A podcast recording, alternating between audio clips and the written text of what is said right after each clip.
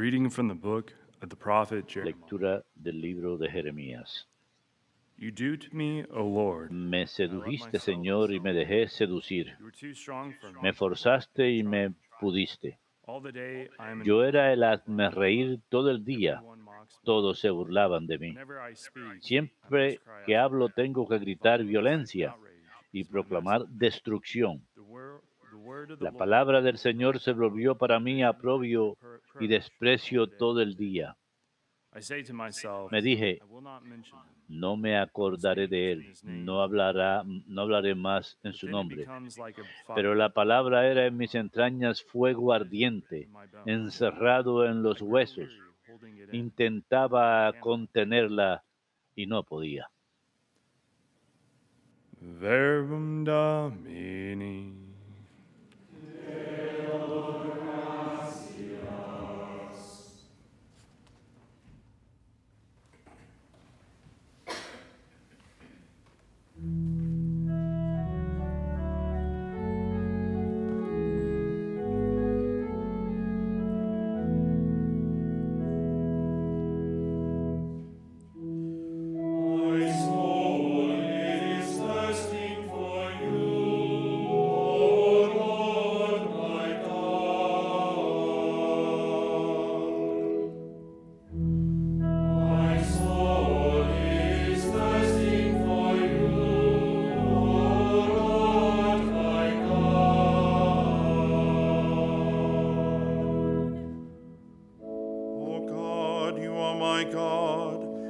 Alma está sedienta de ti, Señor Dios mío.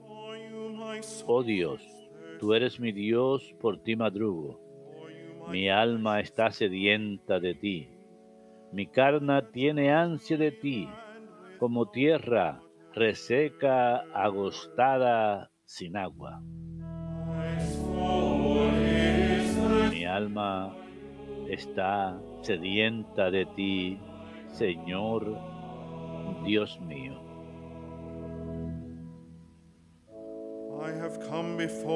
Como te contemplaba en el santuario, viendo tu fuerza y tu gloria.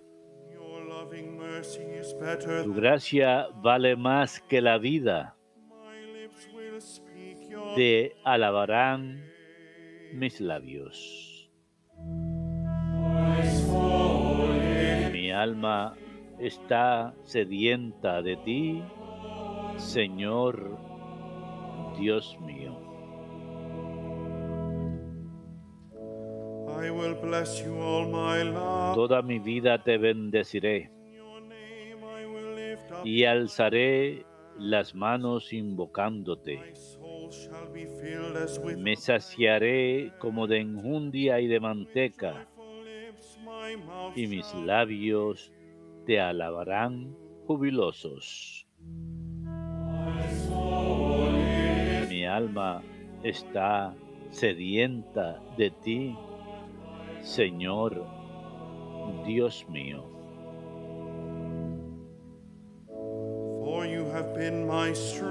Porque fuiste mi auxilio, y a la sombra de tus alas canto con júbilo.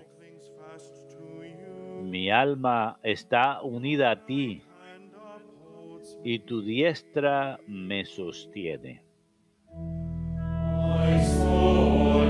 Mi alma está sedienta de ti, Señor Dios mío.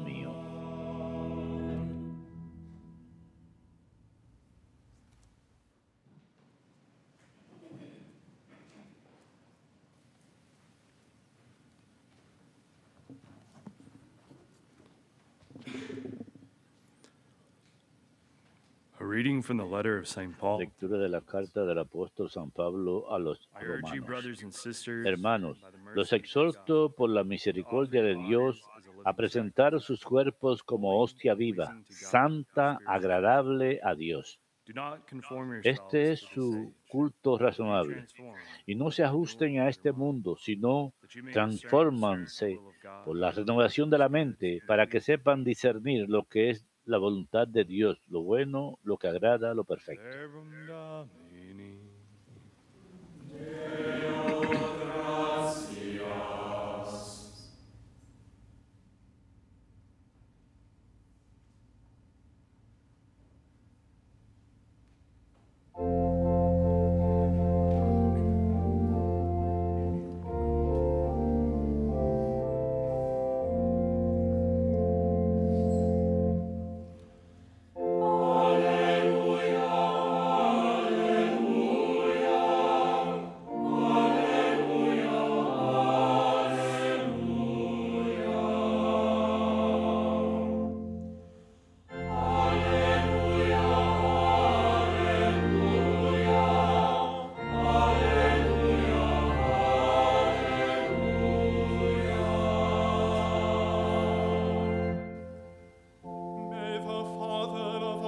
El Padre de nuestro Señor Jesucristo ilumine los ojos de nuestro corazón para que comprendamos cuál es la esperanza a la que nos llama.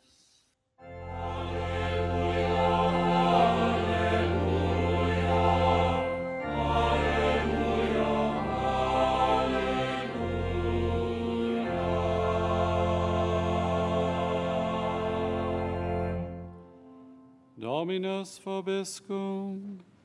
Et cum spiritu tuo. Lexio Sancti Evangelii secundum Matteum. Gloria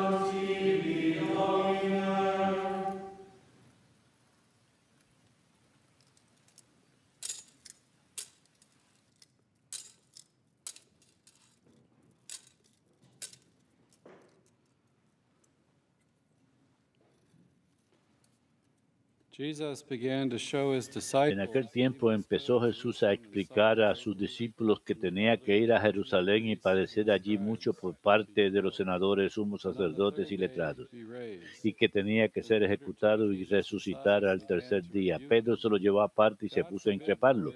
No lo permita Dios, Señor. Eso no puede pasarte. Jesús se volvió y dijo a Pedro, quítate de mi vista, Satanás, que me haces tropezar. Tú piensas como los hombres, no como Dios. Entonces dijo a los discípulos, el que quiera venirse conmigo, que se niegue a sí mismo, que cargue con su cruz y me siga. Si uno quiere salvar la vida, la perderá, pero el que la pierda por mí, la encontrará. ¿De qué le sirve a un hombre ganar el mundo entero si malogra su vida? ¿O qué podrá dar para recobrarla? Porque el Hijo del Hombre vendrá entre sus ángeles con la gloria de su Padre y entonces pagará a cada uno según su conducta. Aus tibi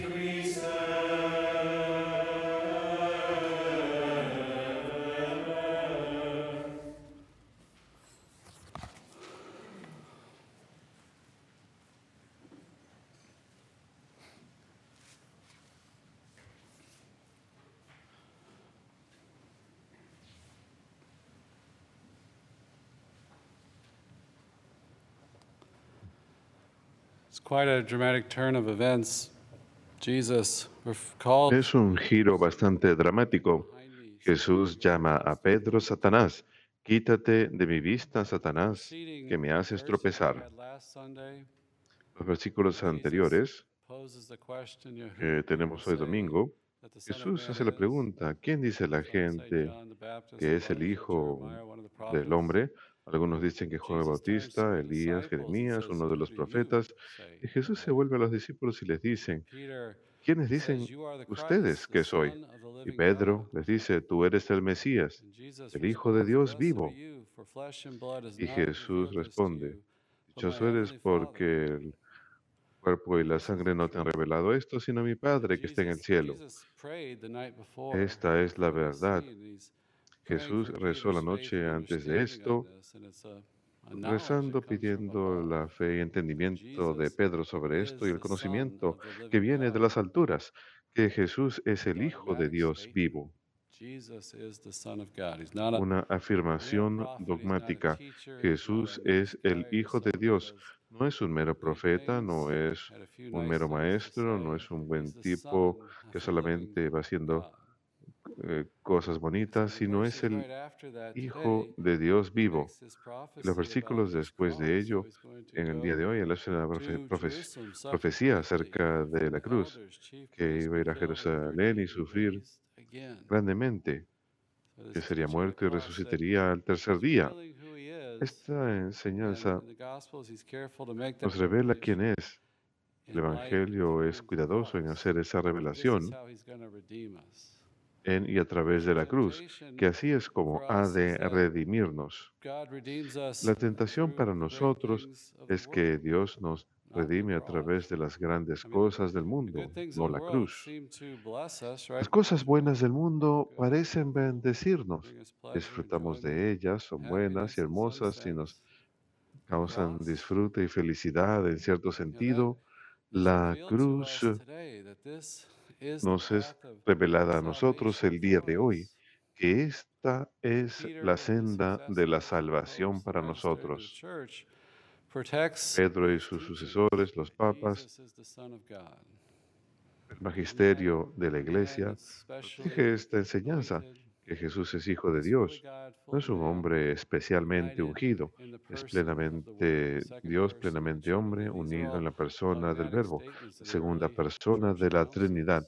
Todas estas son afirmaciones dogmáticas de los primeros concilios de la Iglesia, Él es libre de pecado, nacido de la Virgen, que el Espíritu Santo cubrió a María, que no tiene padre biológico, no es fruto del hombre, sino que es que Él, es, él viene a través del Espíritu Santo y la Santísima Virgen. Este es el centro de nuestra fe, que Jesús es el Hijo de Dios y que Él destruye el reino de Satanás a través de su misterio pascual, que Él derrota al hombre fuerte, quien nos ha alejado de Dios, quien ha robado la gracia santificante de nosotros y nos tiene en la esclavitud y el pecado, que Jesús es el, camino, la verdad y la vida, que si lo seguimos y caminamos en su luz, que si lo seguimos, que en ningún otro tenemos salvación. A través de Él alcanzamos la salvación. Él es el único mediador, quien por amor a nosotros muere en la cruz por nuestra salvación. Así que sí, quítate de mi vista, Satanás.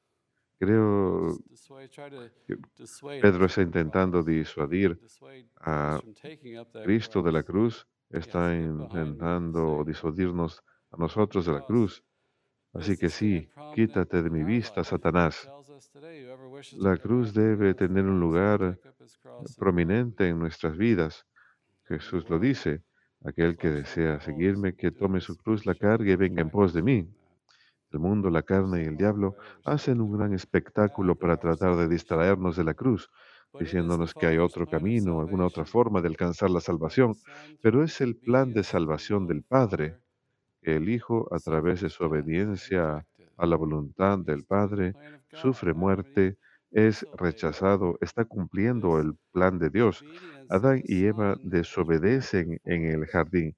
Esta obediencia del Hijo es redentora para nosotros. Él sufre y muere por nosotros. La gente se, prepa- se preparó para Él y sin embargo lo rechazaron, lo crucifican por nuestros pecados y Él es el camino de nuestra salvación. La cruz tiene el poder de la salvación de Dios, como nos dice San Pablo. Así pues, quítate de mi vista, carne rebelde, de mi naturaleza humana caída, de este mundo rebelde caído de la gracia. Nuestras vidas solo tienen sentido en la luz de Jesucristo, en especial en nuestros sufrimientos. Nuestros sufrimientos, los sufrimientos de aquellos que amamos, nos confunden. No los entendemos, solo tienen sentido dentro de la luz de Cristo.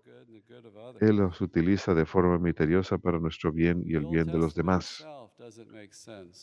En el Antiguo Testamento mismo no tiene sentido sin su realización en Cristo.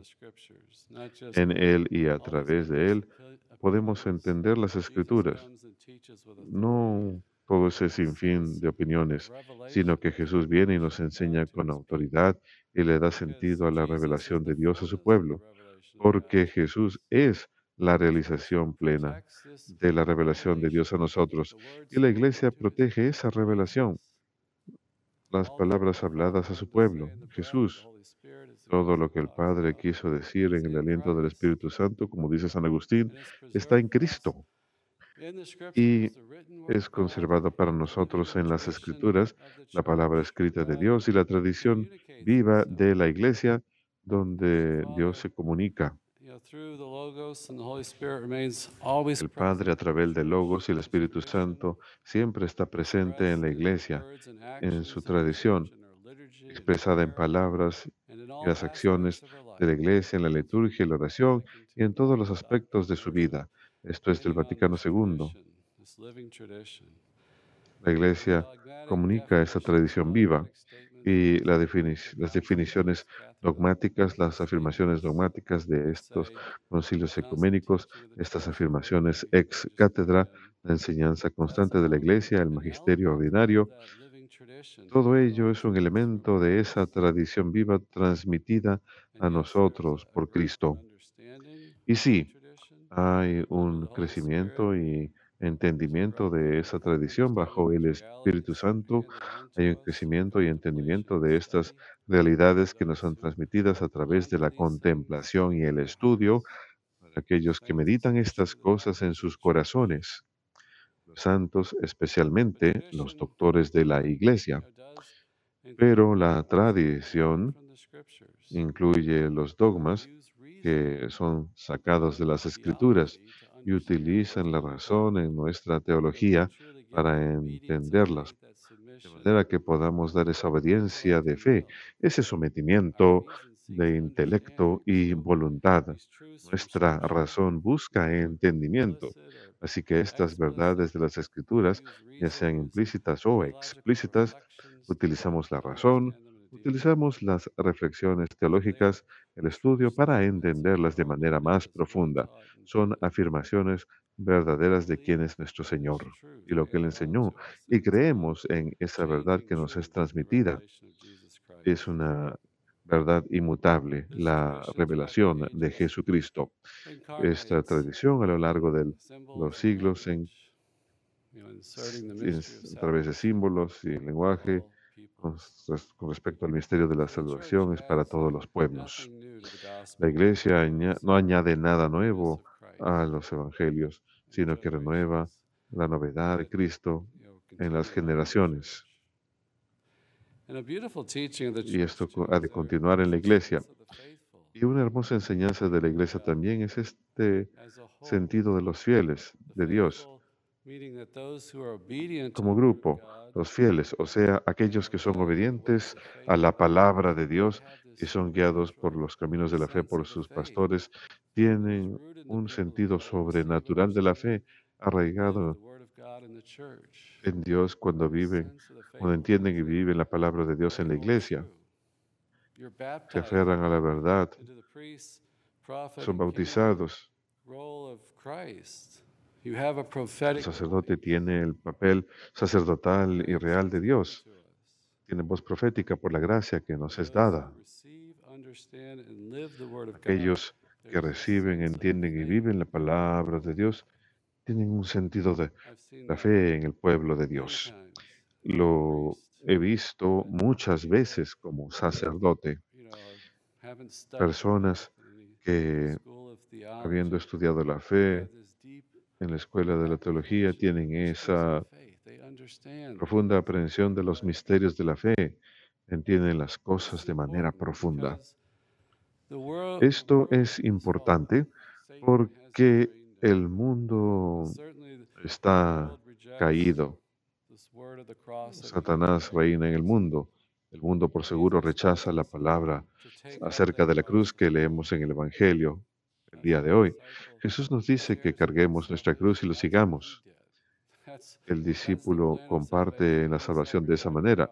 Ese es el plan de la salvación. Él sufrió y murió en la cruz por nosotros y nosotros compartimos esa cruz. El mundo, la carne y el diablo van a intentar atacar eso, distraernos de ello y decir que hay otro camino. Recientemente en el oficio de lecturas es uno de mis pasajes preferidos en eh, las lecturas cada año. Está en el texto de la fiesta de Santa Rosa de Lima. Jesús le dice a ella, anuncia a todos que la gracia viene después de la tribulación. Diles que sin el peso de las aflicciones es imposible alcanzar las alturas de la gracia. Diles que los dones de la gracia aumentan a medida que aumentan las tribulaciones, que los hombres tengan cuidado en no desviarse y no verse engañados. Esta es la única escalera al cielo y sin la cruz no pueden encontrar ningún camino para llegar al cielo.